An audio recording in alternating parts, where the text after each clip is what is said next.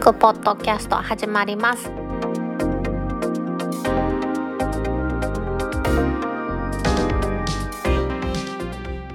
2020年7月17日タックポッドキャスト2第104回目の始まりです。この番組は天王寺アップルクラブの大道とコメントのコーナーからはタックメンバーの北尾姫とお届けします。今週のオープニングは総務省が楽天モバイルに行政指導楽天ミニの仕様変更について IT メディアモバイルからの記事を取り上げたいと思います。総務省は7月の10日に楽天モバイルに対して電波法などの遵守と利用者利益の保護の徹底を求める旨の行政指導を行いました。楽天モバイルが販売するオリジナルスマートフォン楽天ミニの仕様変更に伴う一連の問題を受けた措置ということです。この番組でも何度か取り上げていますように楽天モバイルは楽天ミニというオリジナルスマホで3つのロットが別々の周波数に対応している。しかもそれが2パターン目のもので議的を取っていたので1パターン目3パターン目も同じ議的番号で出していたというような問題が発生していました。総務省からのこの行政指導は5回目だと思うんですよね。2019年の3月7月8月と。3度にわたって行政指導を受けているんですよね。その時の行政指導は基地局の整備が遅れていますよということで文書での指導を行った。無料のどうとかってやりましたけれども、まあ、結局はとにかく総務省にもともと提出していた計画とは違う基地局の整備になってしまっていたというのが大きな指導のところだったと思うんですよね。さらにこの時は基地局の工事が着実に進むような体制を社内で整えなさいというような総務省の指導もありましたので4回目の指導というのがその年の12月にありました。楽天モバイルに対する電気通信駅務の安定的かつ遠隔な提供を確保しろ。大規模な障害をですね無料サポータープログラムという、まあ、無料ですけれどもその顧客に起こしたということで電気通信駅務つまりは電気通信事業者としての利用者に提供するサービスこれをしっかりとやりなさいということで4回目の指導が出てたということですね。それから数えて5回目の指導が総務省から出たということなんですよね。これが7月の10日に出たもので楽天モバイル株式会社に対する特定無線設備の取り扱いに関わる電波法令の遵守及び利用者利益の保護の徹底に関する指導というちょっとね長いですけれども総務省が電波法の規定に基づく認証取扱業者である楽天モバイル包括免許とかもらってるということですね。それが発売してます楽天民の取り扱いについて電波法令の遵守及び利用者利益の保護の徹底ということですね。もちろん電波法令っていうのは電波法以外にも電波法施行規則とかそういうのを含めてます。法律でもあるんですけども利用者とかの保護をしっかりやりましょうと。うちの番組で何度もやってますから、まあ、おさらいになりますけれども楽天が認証取扱業者として工事設計認証を取得して販売しています楽天ミニの製品の中で楽天ミニっていうのはスマホの名前ですけれども認証を受けた工事設計に合致していない恐れがある調査の結果恐れではなかったんですよねこの時は恐れのあることから総務省が6月の12日に楽天モバイルに対して当該製品の取り扱いの状況等について電波法第38条の29及び38条の20の第1項の規定に基づき報告するのを求めました。38条の29っていうのは、まあ、この型式の認定といいますか、認証ですね。いわゆる議的を受けるのに、国外の業者でもできますということですが、それの方です。それに対して38条の20の第1項の規定というものは結構厳しい規定でして、ちょっと難しい法律用語ですが読みますと、総務大臣はこの法律を施行するために必要があると認めるときは、登録証明機関による技術基準適合証明を受けた者に対し、当該技術基準適合証明に関わる特定無線設備に関し報告させ、またその職員に当該技術基準適合証明を受けた者の事業所に立ち入り、当該特定無線設備その他の物件を検査することができるということで、これはかなり大きな権限ですよね。立ち入り検査ができるということですから、総務省はこの無線設備を持っています総務大臣から免許状をもらっている人さらには特定無線設備というものに関しては大きな権限を持って立ち入り検査もできるということなんです。これに基づいて報告しなさいというふうに言ったわけです。楽天自らが6月26日に報告書を提出しましたが、その報告書の中には楽天ミニには対応周波数のことの3種類の機器が存在しているということで、認証を受けた工事設計に合致しない機器を当該工事設計に基づき製造されたものとして販売していたというのが1つ目。付与された工事設計認証の番号とは他の番号を表示した特定無線設備の製造、販売を行っていた。これが2つ目。そして3つ目として、対応周波数が異なる3種類の機器を製造、販売していたにもかかわらず、各機器の対応周波数との違いについて、消費者に対して説明を行いまま販売していた。これがまあ3つ目ということで、この3つが判明したということなんですよね。何度も言いますけれども、この判明した事実は法令遵守及び利用者保護の観点から問題であると総務省は判断しまして、法令遵守及び利用者利益の保護を徹底するように文書による指導を行いました。まあこれが行政指導というやつですね。今年、令和2年の12月末日までの間、毎月毎月、この指導に対する取り組み状況を報告せよと求めた。まあ、かなり強い権限ですから、電波に関してはですね、総務省、旧郵政省は強い権限を持っていますから、このような指導ができると。6月になってから、LTE の対応している表がスペックと違うよということの噂になってからですね、大きくなったこの問題ですけれども、6月の初旬ぐらいにですね、LTE の対応バンドについて仕様変更を2回行ったっていうのは楽天認めてるんですよね。北米ですか。そちらへのローミング強化ということで言ってたんですけども、なんとですね、3G である WCDM についても対応バンドが変わっていたということで、これも大炎上しましたよね。だから最初は LT だけ認めて、指摘を受けて 3G も認めたっていうことで、じゃあ最初から言うときゃよかったのになという、なんかこう、不細工な感じになってしまってますよね。で、総務省が26日付で先ほども言いましたように報告を求めたということになっているんですよね。楽天自体は今回の件に関して再発防止に向けた取り組みとして5つを掲げています。開発主管部署における業務プロセス改善の徹底。人材の適正配置、採用、育成強化及びチェック体制の強化。新製品同時に等の各部門の情報共有と部長間の合意形成の徹底。機器設計業務、社内チェック体制と継続的な業務モニタリングの強化。問題発生時の原因究明及び従業員コンプライアンス強化のさらなる徹底ということですが、全部すべてこの5つとも抽象的な話で、この選挙区を運用する会社がやるにあたってはもう少し具体的なものが必要なんじゃないかなというふうに思うんですよね。この番組では何度も取り上げてますけれども、電波というものは国民共有の財産。さらには世界中の人たちの財産と空間を使うものですからね。その財産を国が管理していて、公共の利益を促進するためにある事業者に許可をして貸し出すというふうに考えられてるわけですがそこで私利私欲に走るまあある程度はですね会社ですからもちろん儲けることは大事ですけれども自分さえ良ければいいっていう考え方で運営してるこのやり方には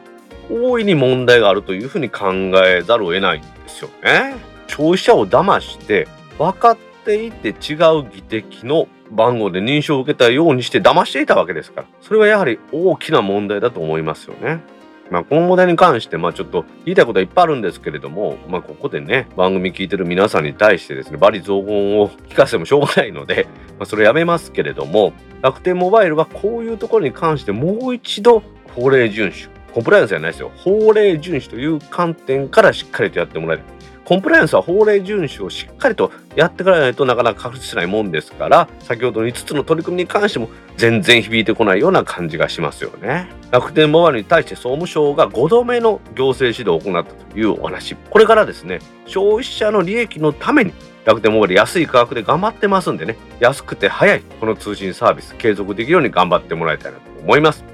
ではタックポッドキャスト2第104回始まります。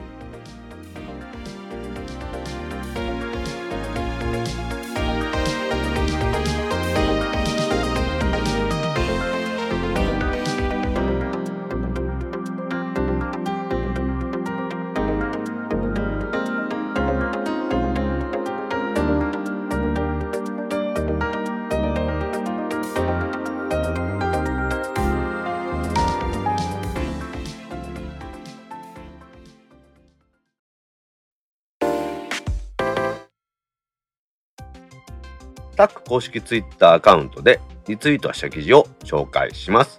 2020年7月12日7時40分にリツイートした記事です。大道ドリンク顔認証で決済可能な自販機の実証実験を開始。NEC の顔認証技術を採用。クラウドウォッチからの記事です。大道ドリンク株式会社と日本電機株式会社。まあ、ここの記事では NEC って呼んでますけれども、日電、日電と言われるところですね。こちらは7月の6日に NEC の顔認証技術を活用して、利用者が顔認証によって自動販売機で飲料等を購入可能な自販機を開発しました。顔認証決済自販機という名前で実証実験を7月の3日より開始したと発表しました。日本での自販機への顔認証での買える技術というのはこれが初めてだということなんですよね。大道ドリンク大阪の会社ですけれども、もともとは大道薬品工業ですね。私の大道とは字が違いますが、大きく同じというその大道薬品工業から独立したドリンクの飲料の会社なんですけれども、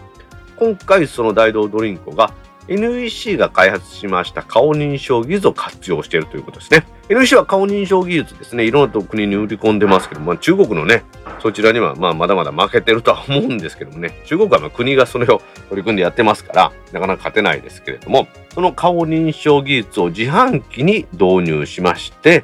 手ぶらで飲料を購入できる仕組みの実現をこれから目指していくということです。まあ、もう実証実験は始まっているんですけれども、やり方としては、利用者がスマートフォンやタブレットなどの端末を用いて、事前に顔画像やクレジットカード情報、さらにはパスコードを登録しておいて、自販機での購入時には顔とパスコードの2要素認証を行うことで簡単に決済できると。今のように事前に顔画像、クレジットカード、パスコードを登録しておきますと、まずはこの大道ドリンクの自販機で物を買おうとしてポチッと押すと、自販機側がその買おうとしてる人の顔を自動撮影します。これはもともと登録されてる人だと分かりますと、その人のみが知っているはずのパスコード入力を求められてパスコードを入力しそして商品を選びますと商品が出てきますというようなやり方なんですね。今回は大道ドリンクの本社、これ大阪の中之島ですね。大道薬品工業の関東工場、NEC の本社などで今回実証実験をやってるということなんですね。まあ、いよいよこういう時代が来たなという感じがしますよね。多分将来的にはクレジットカードの情報が顔や網膜やそういうものに紐付けてですね、手ぶらっていうのもおかしいんですけれども、生体認証で物が買える時代っていうのは確かに来るんだろうなと思っていたんですけれども、こんなに早くですね、自動販売機で来るとは思いませんでしたので、私もちょっとびっくりしてるんですよね。生体認証だけで終わらず、その、それに登録している、紐付けされているパスコードを入力するということで、二要素認証をやりますので、安全度が高いというか、セキュアな決済という感じにはなるんでしょうね。そうなってくるとですね、大阪メトロが実験しています、顔認証での地下鉄への乗車とか、そういうのありましたけれども、それぞれにいろいろ特徴はありますけれども、速やかな決済という意味では顔認証だけ。しかし安全性を高めるとパスコードも入れると。2要素で認証する方がいいとは私も思うんですよね。うん。だって顔認証でと言いますけれども、やっぱりそこには、ま、AI がなんぼやったとしても違う人間もしくはそっくりな人っていう言い方の方がいいかもしれないんですけど、そこでの誤認識っていうのは絶対あると思いますので、パスコードによってさらなる認証を深めるというのは大事なのかなと思うんですよね。いやでもね、それがね、精度がどんどん高くなってくればパスコードもなくなって、顔だけで認証できるようになるんでしょうね。いやいやいやいや、本当に自分が生きてるうちにこんな時代が来ると思わんかったんで、ちょっとびっくりしていますね。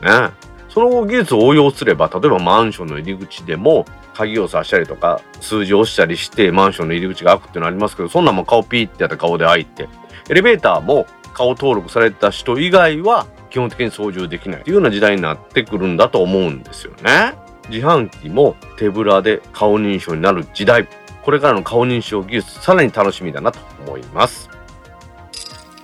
2020年7月6日6時10分にリツイートした記事です。ウェブ会議システム、せっかくならケチらず、有料版を使うべき理由、IT メディア、ビジネスオンラインからの記事です。新型コロナウイルスの拡大の影響を受けまして、テレワークが一気に広まりましたけれども、それと同時にですね、ウェブでの会議というのも増えてきました。まあもちろん会議だけではなく、例えばリクルートのための面接だとか、新人さんの入社研修とかも、このようにウェブ会議システムを使ってやるということが増えてきていますよね。今、ウェブ会議システムと言いますと、やっぱり最も注目を集めているのは Zoom だと思うんですけれども、ウェブ会議のことを Zoom するねっていう人も多いんじゃないですか。検索することをググるっていうのと同じような感じで Zoom、Zoom ってよく言われてますよね。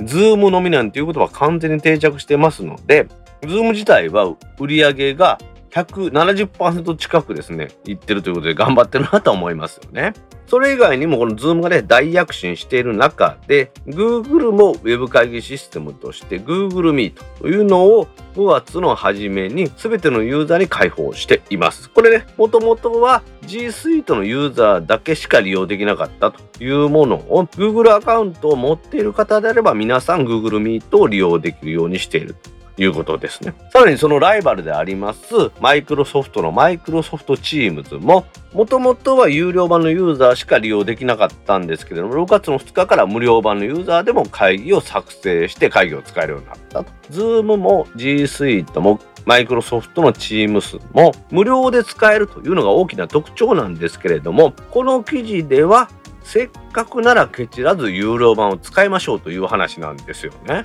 まあ私もね、記事を全部読んだんですけど、うん、どうかなと思うとこもあるんですけれども、ちょっと読んでいきたいと思います。ズームがこれほどまでに人気を集めているのは、多くの機能が無料でも使える上に、簡単に操作ができるということが大きいと思います。無料でも100人までのウェブ会議を主催できるということですから、とりあえずね、これ使ってみようというふうに使ってる会社も多いんだと思うんですよね。でもこの無料でウェブ会議ができると言いましても、当然のことながら、有料版に比べると機能が制限されている。1円でもコストダウンしたい企業とですね、それを有料版に使ってもらいたいこのウェブ会議システムを提供する側のせめぎ合いと言いますか、どっちが得かなっていうこの知恵比べが続いてるのかなと思うんですよね。有料版を使うとですね、録画機能が使えるということなんですよね。この会議の議事録っていうのは大体ビジネスであればどうしても必要だと思うんですけれども、その際に録画機能があれば、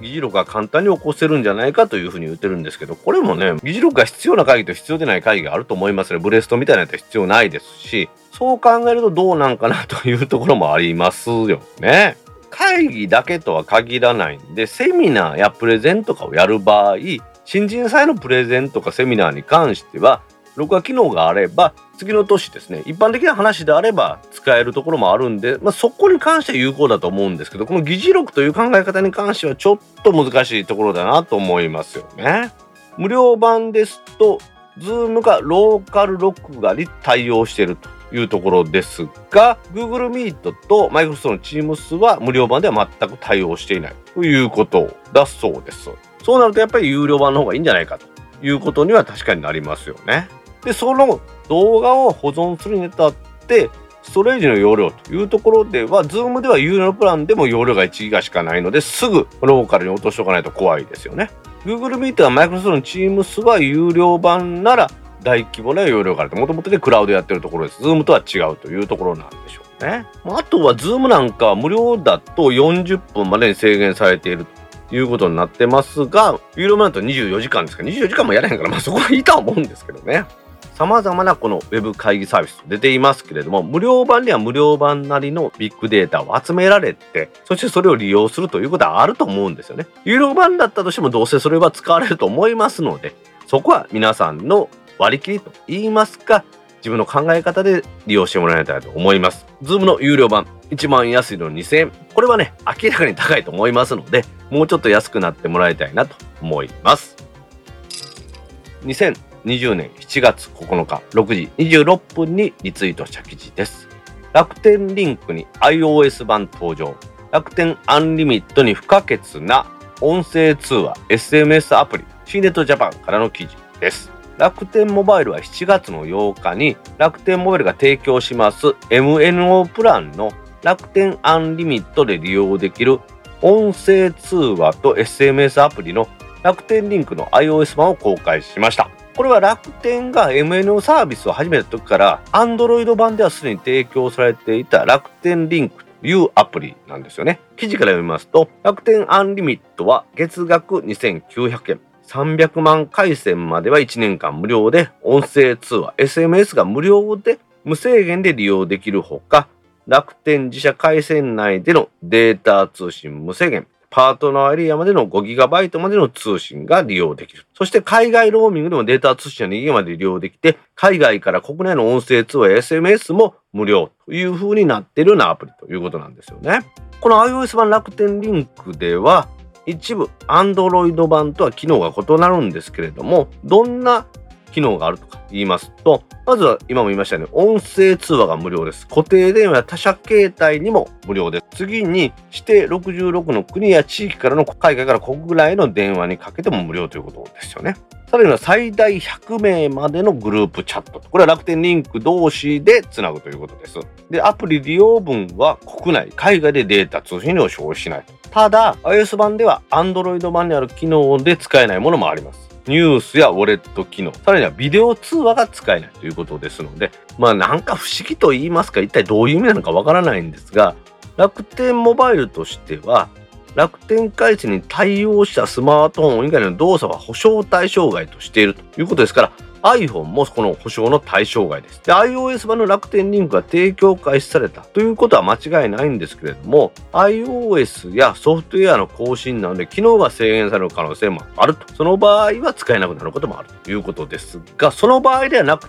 ても、ダイドが楽天モバイルを eSIM で使っている iPhone XS の環境では、アプリの起動すらできないという状況です。いろんなことを試します。再起動もしたし、再インストールもしたし、Wi-Fi 環境下でもやったし、いろんなことやったんですけれども、私の環境では起動しません。これネットで調べてみても、全く原因がわからないというような感じになってまして、運任せのアプリだっていう可能性もあるんですよね。今ちょっと話出ましたけれども、ではこの楽天リンクの iOS 版の対応機種としては、どこからかと言いますと、iPhone XR、10S、10S Max、11、11 Pro、11 Pro Max、これらで iOS13 以降搭載すれば使えるはずだということになっているんですけれども、App Store のレビューを見ても使えなかったという人が多いということなんですよね。まあ、この楽天アンリミットという MNO サービス自体 iPhone での動作を保証の対象外としてますから、それの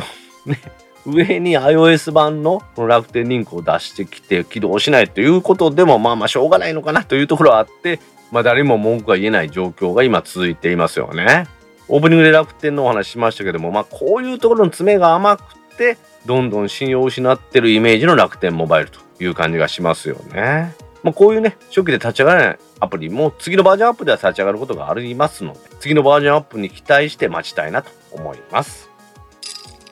2020年7月8日16時24分にリツイートした記事です。TikTok 国安法則を受け、香港のアプリリストからアプリ削除を表明。IT メディアからの記事です。中国のバイトダンス参加のアメリカの会社であります TikTok は1月6日に香港での国家安全維持法施行を受けて、香港のアプリストア、これは Apple の App Store 及 Google Play Store ですね。これからアプリを削除すると発表しました。TikTok は最近の出来事を受け、香港での TikTok アプリの運営を中止するという決断を下したと言ってるんですよね。もともとですね、このバイトダンスというのは TikTok を中国本国ではサービス展開していなかったんですね。そして一応アメリカに子会社を作って中国以外の国でいろいろとサービスをやっていたというところなんですよね。ですがこれまで香港は一国二制度ということで中国本土とは違う政治体制だったんですけれどもこの国家安全維持法というものが施行されたので中国本体と政治的に一体化になったということでやめる決断をしたようなんですよね。私はこの政治的な話というのはよくわからないんですけれども中国のアプリというものが中国のサーバー経由でデータを集めているという噂はずっとあるんですよね。で、今回の TikTok もアメリカの会社だ、アメリカの会社と言ってますけれども、Zoom と同じでですね、中国の資本が入っているということは、中国政府の監視下にある。そうすると中国のサーバーを経由してデータを抜いてるんじゃないかという疑惑がずっと付きまとってると。まあね、インドとね、今ね、主権争いと言いますかね、山奥の土地で争いを行っていて死人が出るような状況になっていますのでそんなんも含めて中華製のアプリいろいろ心配する人が多いというのは確かなんでしょうね。まあ、私もですねその辺の話はよくわからないんですけど TikTok ってそんなにみんな使ってるんですかね私なんかもうええおっさんですからおっさんの周りにおっさんが TikTok やってるってのはあんまり見ないんでちょっとねこの辺がわからないんですけれども短い動画をアップすることができる、まあ、SNS みたいな感じでみんなが使っているというふうに私は思っているんですよね。TikTok 自体はチャン・イーミンさんという人がバイトダンスというのを作って TikTok の所有権は中国人から切り離してアメリカにおいてですね北京の政府が検閲できないようにしているというふうにはなってきているんですけれどもやっぱりこの辺はグレーなところといいますかわからないところはありますよね。これに対して欧米勢であります Facebook や Google、Twitter などは香港の政府が今までと違って中国本国の傘下になったと傘下になったっていうのおかしいですね。息がかかったと言いますか、それの完全に支配下になったということを受けて、今言いました、もう一度言いますね。Facebook、Google、Twitter などはそちらからの資料の提出やデータの提出に関しては拒否するというふうになったということですから、この TikTok の反応とは全く真逆であって、TikTok これね、どうなっていくのかなっていうのは注目しているところではありますよね。しかしまあこのねインドの話はインドと中国がまあ戦闘状態にあるところがあるからこういうことをやってるというのですけれども他のところはそうじゃなくって一国二制度がなかなか難しくなってきたということへの反応が2つに分かれたということでこれは面白いなと思うんですよね。日本ではね、なんだかんだ言いながらですね、何言っても何やってもいいという自由がありますので、ね、この我々はですね、通信の秘密が守られる自由な体制で、自由な発言ができるということを守っていけたらなと思います。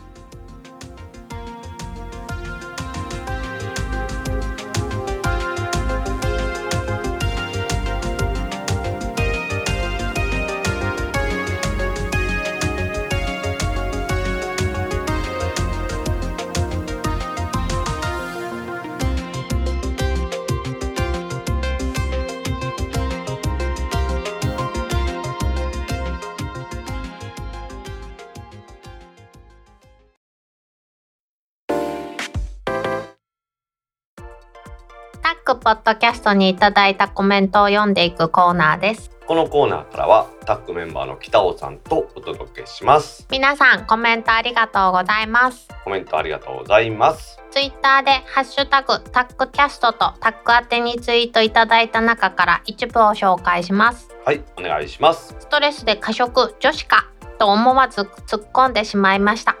ひまちゃんから7月12日12時23分にツイートいただきましたひまちゃんコメントありがとうございます。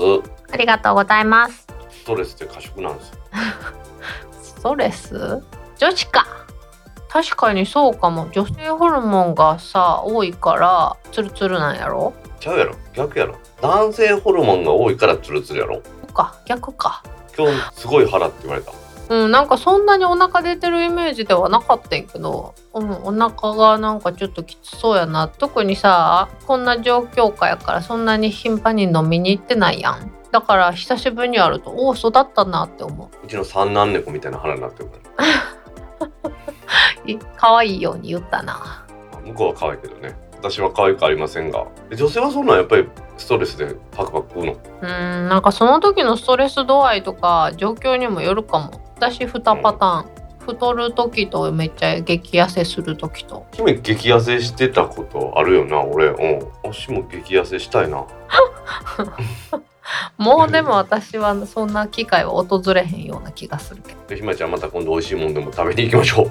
ど もっと女子になる。はい。ひまちゃんコメントありがとうございました。ありがとうございました。続きまして番組につられて楽天ミに申し込みましたが1ヶ月で突然来ました。茨城県の田舎では通信速度も問題なく快適に使えそうです。つられてよかったかな？SF2005 さんから7月6日15時42分にツイートいただきました。はい SF2005 さんコメントありがとうございます。ありがとうございます。茨城ですよもう困りますね。えちゃんと茨城って言ったよ。茨城って聞こえたで。木ちゃんと木って言いました。わかりました。番組につられて楽天ミニ申し込んで1ヶ月できたということでよかったですね。早めに来て。うん。1ヶ月で全然早くないですよね。まあ普通はね店頭やったら当日にもらえたりするもんやからねスマホでね。なんか iPhone がバカ売れしてる時みたいな感じです茨城でも通信速度問題なくってことは au のこれパートナーエリアってやつでしょうけれども特にね問題ないしかも快適に使えるならよかったですね。うんよかったよかった。たまには役に立ったやん。まあ、柴さんと私でねその楽天ミニ1円で買う方法をちょっといろいろとお話しさせてもらったんでこれでまあうん。みんなつられて買った人は多いみたいですタックのメンバーでもね聞いて買った人多いですからね。ね私も柴さんも買ってないんですけどね。え？どういうこと？で私と柴さんもすでに楽天の SIM を申し込んでたので1円で買えなかったんです。だから買ってませんよ。まあですが皆さん1円で買えてよかったなと思いますね。よかった。我々番組やってる会がありますよねこれね。ほっとするね。楽天にはいろんなここで紹介する以外でもコメントいただいてたんですが、まあ、皆さん小さくていいけど小さすぎるっていう話もやっぱり出てましたね、あうん、先週文さんのほら写真入り投稿でー見てもらったようにやっぱり小さいですもんねかなりね。うん二台持ちするんやったらいいよね。ちっちゃければちっちゃい方が。昔々さソニーのエクスペリア持ってなかった？姫持ってる持ってる。あの時ちょっと小さいモデル使ってなかった？うん。あれぐらいの大きさっていうのかもしくはもっとでかいかどっちかがいいですよね。うん。そういうわけで SF2005 さんコメントありがとうございました。ありがとうございました。続きまして楽天ミニのバンド問題大道さんの解説でよくわかりました。ご飯の炊き方をお米マイスターさんから講習を受けたことがあります。お米を研ぐと言いますが米と米が擦れたり傷つけ合わないようにサラサラと優しく洗う。研ぎ汁も少し濁っているくらいがちょうどいいそうです。ブラフォード2さんから7月10日6時46分にツイートいただきました。はいブラさんコメントありがとうございます。ありがとうございます。お米の炊き方をお米マイスターさんから受けたっていうことですけど私もね米が研ぐって言いますけどサラサラっと洗うようにしてるんですよ。へえお水をこうジャーって流すやん。その時のその水流でこうささっと洗うぐらいで十分やみたいな感じでなんか聞いたことあるね。へえ私なんかグイグイすちょっと少量の水でグイグイ押して研ぐのがなんか昔ながらのやり方っぽくない？確かにねあの精米機があんまり良くない頃は本当にそうやってゴリゴリしてぬかがまだついてたんですよね米に。あー。家でほら玄米を自分でトントンして精米したりしてやるとやっぱりそうやらんとぬか臭かったらしいんですけど今精米機がいいから綺麗にぬかも取って綺麗な白米ですから本当にサラサラ程度でいいらしいですよ。へえ濁ってるのがちょうどいいんだね。少し濁ってますね私も洗った後。まあでもその気にせんでええって言うんでですね。いや私なんかあの研ぎ汁があのちょっとキラキラのお米にならないって聞いたことがあって今私無洗米使ってるから楽。超絶楽。無洗米の方がちょっと高いねんってしかも。まあ確かにね。やっぱ手間かかってる分高いんでしょうね。うん。でも楽。私はお米を洗わん置いてたとし絶対浸水して23時間置くんで洗う手間も変わらないんで、無洗米にはしてません。以前はね無洗米にしてほら姫が言ったように炊飯器の早炊きとかでやっても全然うまないんでなので洗ってますよ。え今日はお米が主役やでっていう時はちゃんとやってるで。どんなもん食う時？焼き魚とか？はいね焼き魚にはやっぱりほうれん草か小松菜のおひたしですね。いやお味噌汁やろいや味噌汁はもちろんもうご飯には味噌汁ですから。もうそれはあの絶対ですから。青菜の煮たものとそうねはい。キラキラのご飯があれば日本人でよかったって思う私カレーでもあれですよ。焼きそばでも味噌汁ですよ。うん私結構何でも汁物があった方が嬉しいタイプやね。まあそうね。夜ご飯は特にね最近みょうがを入れるのが好きおえみょうが何？自分で切って？え自分でき切る以外何があんの？いやなんか最近あのほら薬味セットとかでみょうがとかあのネギとかああもう白ネギと私かね。ネギネギもみょうがも全部自分で切りたい。みょうがとお豆腐とと青ネギをこちらすの。なんかお嫁さんアピールしますね。うるさい。なんや。その技術を活かせる日が早く来ればいいなと思って。もう20年ぐらい行かせてないからいいね。これは売りじゃないね。なんかありがとうございます。ん なんかイラッとするわ。いやいやもうそういうわけでお米は優しく研ぎましょう。はい。村さんコメントありがとうございました。ありがとうございました。続きまして私はマイナポイントは普段使いの三井住友カードにするつもりです。キャッシュレス決済サービスへの三井住友カードの登録は2020年9月1日火曜日からとなりますと案内されていますので9月に忘れないようにしないといけないと思っていますヒロ岩尾さんから7月12日17時4分にツイートいただきましたはい、もう一丁行きましょう。はい。マイナポイント申請しました。自分はうちの買い物がイオンなので和音にしました。家族のマイナカードも申請中です。15歳未満の子供も親名義の別カードでマイナポイント申請できるそうです。ちなみに我が自治体のマイナカードの受け取りはコロナの関係で完全予約制でした。アンパ1975さんから7月13日10時4分にツイートいただきました。はい、ひろいわさん、アンパさんコメントありがとうございます。ありがとうございます。三井住友カードもできるってよ。ね私じゃあもうこの一択やわ。二名それ使ってるのそれにしたんや。でももう出揃ってるとかもうないと思ってた。9月からって9月ってサービス開始からやん。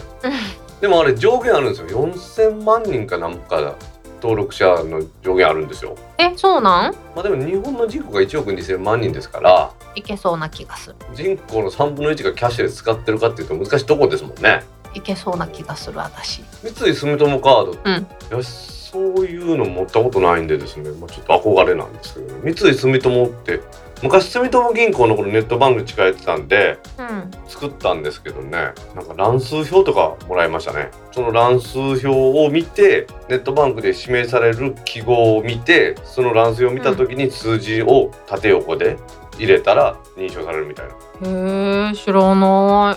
なんかワンタイムパスワードって今あるじゃないですかい。うんうんうんあんなんができる前の仕組みみたいな感じですねうん。へえ。だいぶ前ですよめちゃめちゃ前ですようん。うんだって三井住友銀行じゃないもん住友銀行やったうんうんうんうん。お子さんもあれやんねこれマイナポイントの申請できるよねねすごいね。わし何にしようかなやっぱりペイペイかなうん。まあそんなことよりわしマイナンバーカードは電子証明書が失効してるんでそれを 入れ直さなあかんけどね。うん、確かに。だいぶイラッとしましたけどねこの件に関しては。まあ、私と同じステージに立ったような感じや。そうやね。ほんまですよ。早作りすぎたために5年の期限が早来て結局今持ってない人と同じ扱いだっていうですね。い い加減せえよと思ってこのマイナポイントに関しては皆さんもね申し込んで5000返ってくるってことですからねぜひ使ってもらいたいですよねはい。はい姫はじゃあマイナンバーカードの申請からしっかりやってください一緒に頑張ろうね。はい一緒に頑張りましょうはい。ヒロワさんアッパさんコメントありがとうございましたありがとうございました。続きまして、恥ずかしながら無事になってうなぎとかムカデみたいな生き物かと勝手に思ってました。マイナポイントのこと知らずに PayPay アプリ消しちゃいました。マイナンバーカードは取得済みだけど困ったなぁ。いつもありがとうございます。かける3食い気味プラスさんから7月10日9時14分にツイートいただきました。はいプラスさんコメントありがとうございますありがとうございます。ちゃんと参加言えよ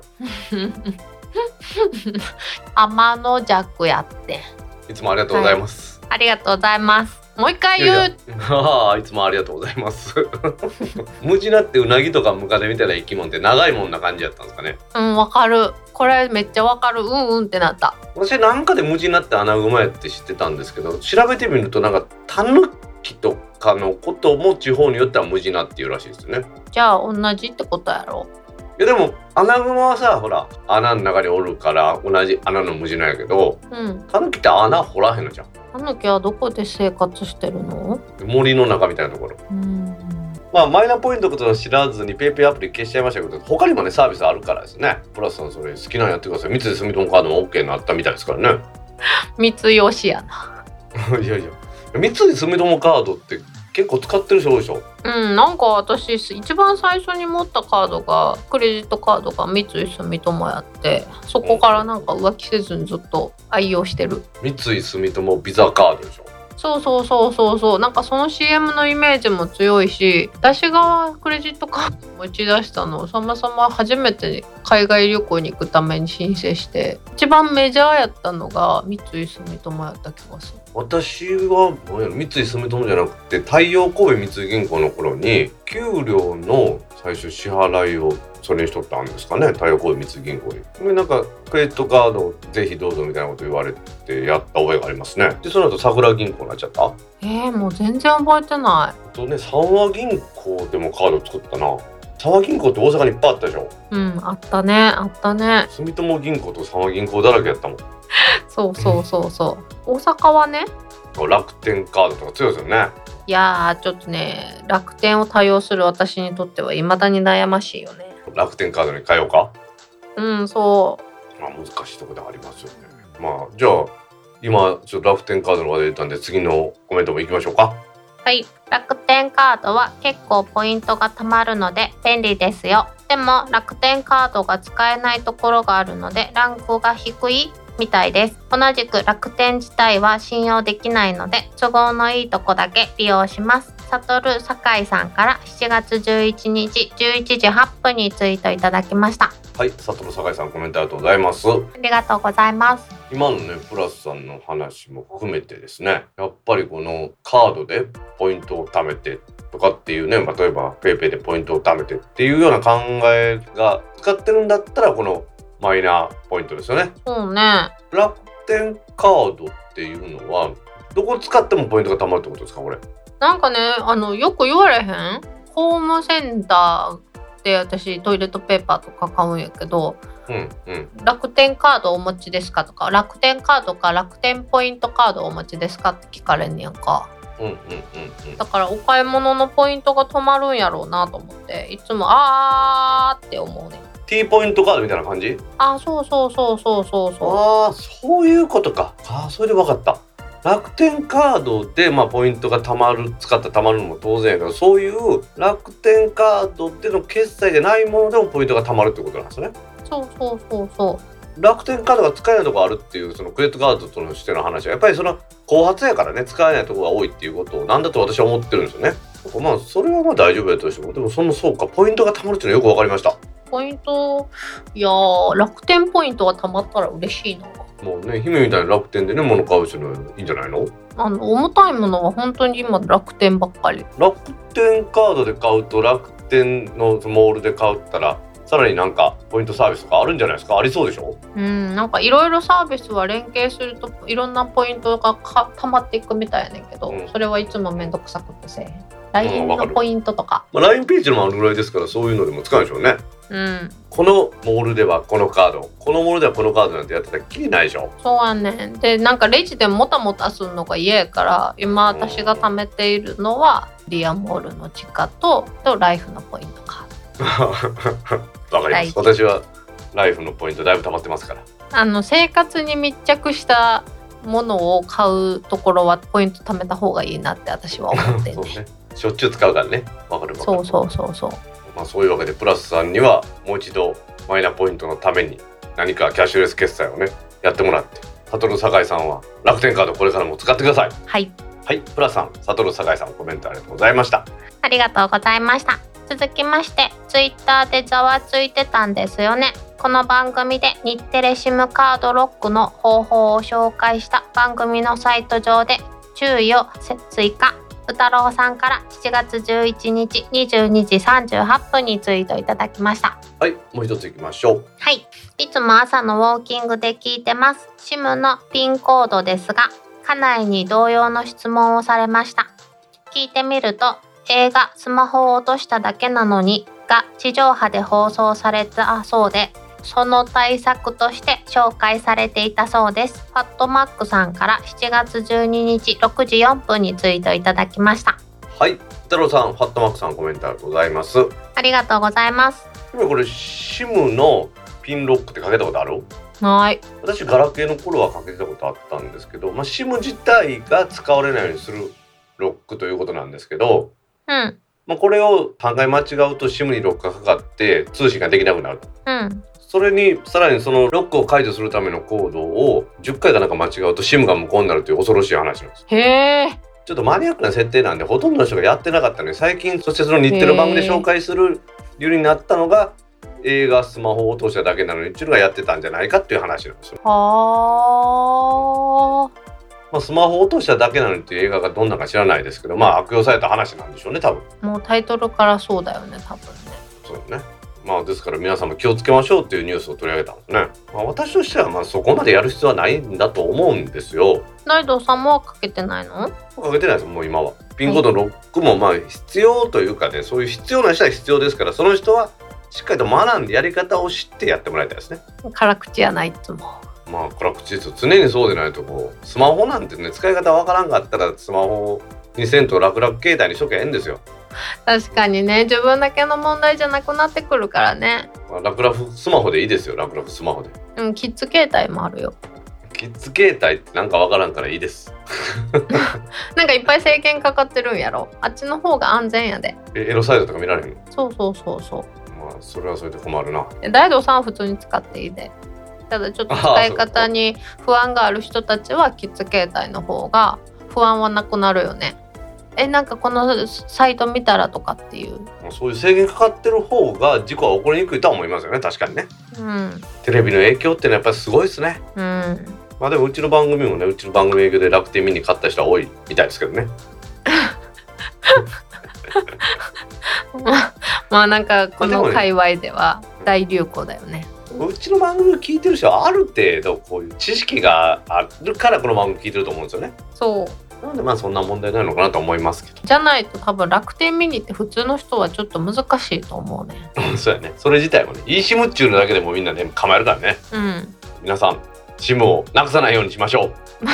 はい。歌郎さんファットマックさんコメントありがとうございました。ありがとうございました。続きまして、HMS と言われると、ハーマジェスティーズシップが真っ先に浮かびました。ゆっくりもばっていってねさんから。7月13日13時2分にツイートいただきました。はい福間さんありがとうございます。ありがとうございます。状況開始へのゲストもありがとうございます。ありがとうございます。私出てないけど。でね、これさ、はい。 Her Majesty's Ship って何？英文学科やろ。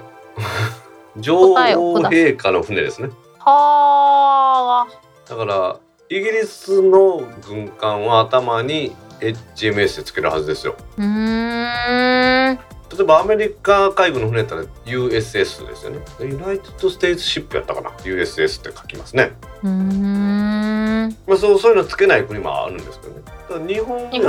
ら今なら JDS けど昔はねインペリアルん？ジャパンネイビー IJN か JD の D は何？ディフェンス。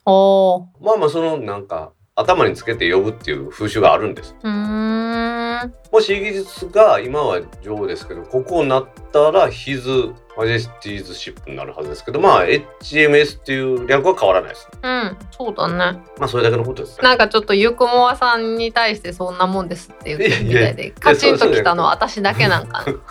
な。あんまりマニアックすぎてその HMS ってそのね言わないでしょ略語っていろいろありますからね。3文字略語ってね。全然違う話よくあるでしょ。いやーね、ほんとね。もうなんか何の略やねんって思うときない？もう、まあしょうがないです。よまあそういうもんですから略語っていうの。はもうなんかさ、何か、何で覚えたらいいんかわからんくない？元の英語の意味も難しいし、日本語で説明するのも難しいしっていうの多くなってきたやん。そういう略語自体で覚えた方がいいんじゃないですか？なんとなくニュアンスの意味はわかるけどこれどういうことって言われた時によう説明せえへん単語とかあるやん、もうちょっと私、世の中についていけてないんかもしれんじゃああのそのよくわからない英語だか日本語だかわからんのはこのエンディングでいっぱい出てきますんでまた話しましょう。はい。というわけで熊さんコメントありがとうございました。ありがとうございました。はい。今週のコメントは以上です。皆さんコメントありがとうございました。当番組宛てのコメントは Apple Podcast アプリのレビュー Facebook ページのコメントタック公式ブログへのコメント Twitter のメンション「ハッシュタグシャープタックキャスト」などでお待ちしています。お待ちしてます。皆さんコメントありがとうございました。ありがとうございました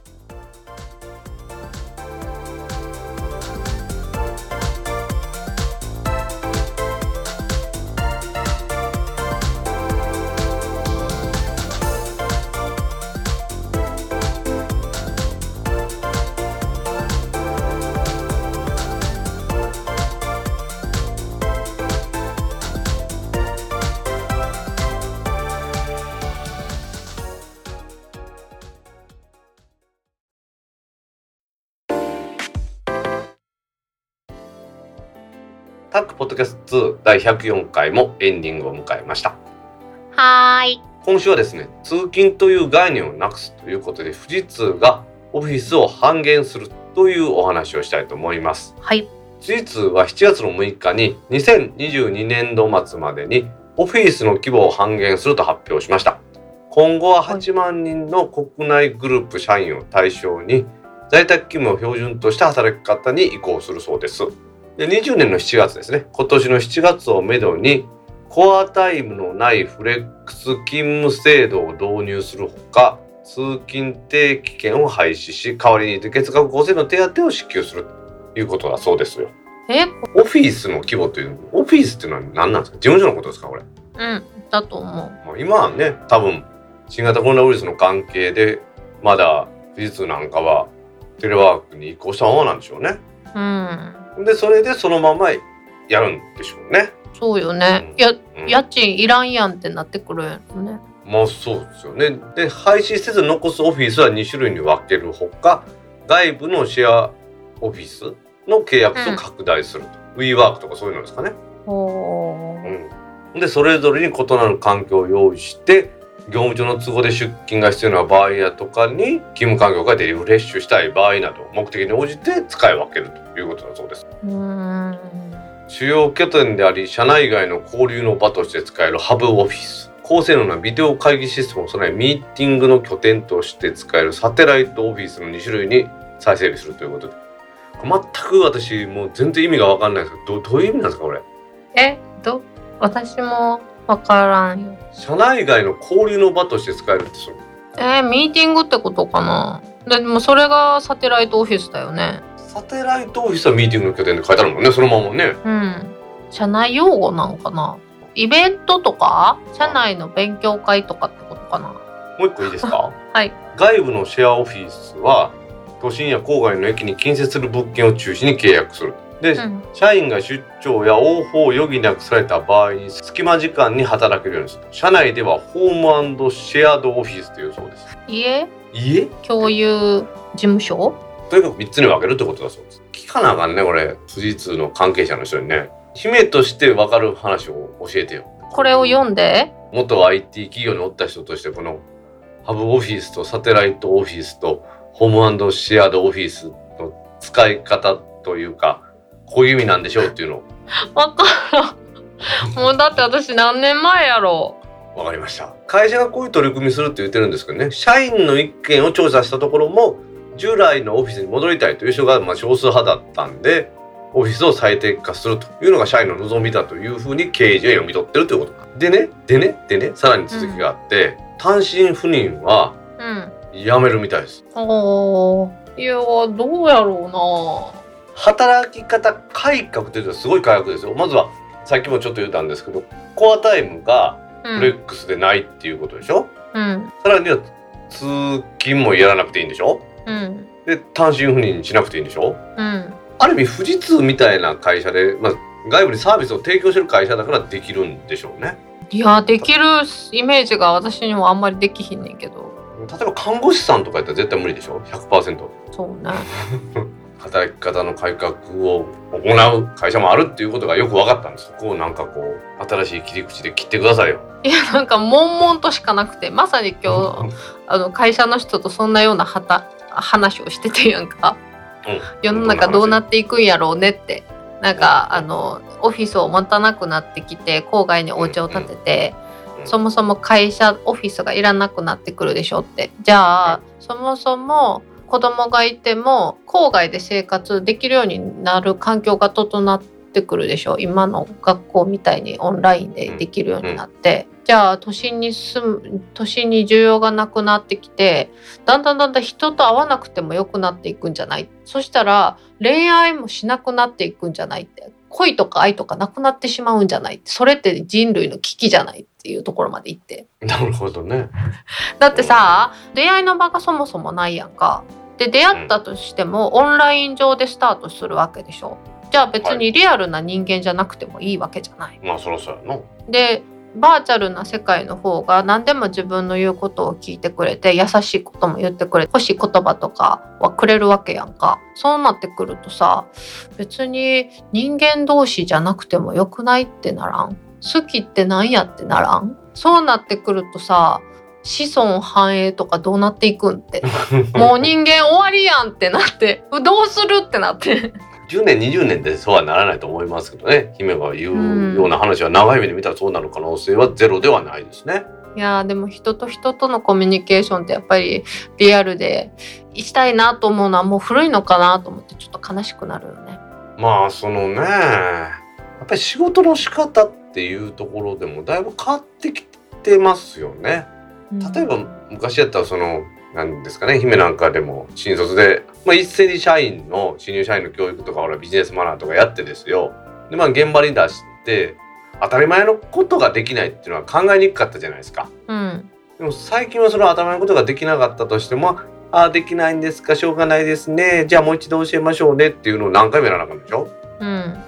でも別にその世間の常識が必要ないところって出てきてるやん。そんなに会社の電話って頻繁に取るものじゃなくなってきてない。ああまあ電話とかやるの例えばトイレでうんこしたら流すとかそういうレベルの話です私言ってるの。そっか勝手に流れてくれるもんね今ね、まあ、そういうレベルからもうやらなあかんので、うん、手洗う時は蛇口回さなあかんよとか。まあまあまあまあほんまほんまその世界ですよ。うん、そうなってくると今言ったようにまあ別にそういうことなんかもう勝手に家でやってもらって仕事さえしてもらえばええっていう考え方に至るっていうのもまあある程度必要なんだかなと思いますよね。いやだ人間の感情ってどこに行くのじゃあいや最近さマスクしてるやん常にマスクしてるやん。で今年の新入社員とかってさもうすでにマスクしないといけない傾向にあったやん。うんうん、4月入社ってだから、うち社内法でさマスクを外した姿を掲載してたらあこの子こんな顔だったんだっていうのが続出してなるほどなるほど。ちょっとえ街中で出会っても気づかないかもしれないっていうのを聞いてあなるほどなと思って。だからなんかさ同じオフィスだったらなんとなく顔とか名前とか一致してくるけどなんかもうこういう働き方になってしまうと同じ会社なんやっていうのがの人を認識しにくくならん？確かにウェブ会議とかもさ、うん、お化粧もどきみたいなできるんでしょ今。うん。なんか AI がやってくれるもうなんか一種の出会い系みたいになるよね。リアルで会おうと思ったら。そそれ違うと思うけど。もしかして大道さんですか？みたいな。ですか？言われてるわけ そうそうそうそう今までの既存の働き方というか人と人のコミュニケーションがもう必要ない仕事の仕方に移行しつつあるっていうことの表れなんでしょうね。いやちょっと世間についていけなくなってきたな私。働き方改革ってさその自分の時間を大切にしましょうということでもあるわけでしょ、うん、だその自分の時間が趣味の人と飲んだりするって飲んだりするのが好きですっていうことはあると思うんでそれでいいんじゃないの？それは。そうかうんいやねそれはねうがった見方かもしれないですけど私もね昔はねなんか職場の人と飲みたりしとったんですけど仕事始めても5年ぐらいでもそれをやっとってもなんか全然自分にはプラスにならんなと思ってさ。いうんそれはそれでそうやと思うねん。私も会社の人とそんなに飲みに行ったりせえへんからあれやねんけど、うん、でもある程度のコミュニケーションがあって人となりがあるからこそのなんかあるんちゃうかなって思うのはやっぱり私も古いやろうな古いな。悲しい今さっき言ったように、うん、そういう時代ではなくなったね。やっぱりそれは私も勤務しとって思いますわ。富士通がこうやってねこういう IT 系の企業として旗を振ってね自分のところでも働き方改革っていうのを進められてさらに言うと働き方改革を提案するような会社でもあるわけじゃないですか。うんそうね、まあ、昔で言うとソリューションみたいな感じでね、うん、実はちょっと頑張ってもらってね。人事評価制度なんかもほら、富士通は早うから取り入れたでしょ？うんうんうんうん、だからそういう働き方改革の旗振りである会社だと思うんでね。私は富士通の取り組み楽しみにしてますよ。はいいやもしかしたら3年後にいやちょっとまだ時期総称やったんで舵を切り直して元に戻しますって言うかもしれない。それはまあその時の問題なんでですね。まあ今はこれに邁進していってもらいたいなと思います、確かにこんなに大企業がねこんな新しい取り組みってなかなか大胆だよね。だからこれが企業文化でもあるんだと思うんでね頑張ってもらいたいと思います、はい。それではタックポッドキャスト2第104回を終了します。はーい次回のタックポッドキャスト2第105回は来週7月の24日の金曜日に配信する予定です。はい。では皆さん来週も聞いてくださいね。バイニャー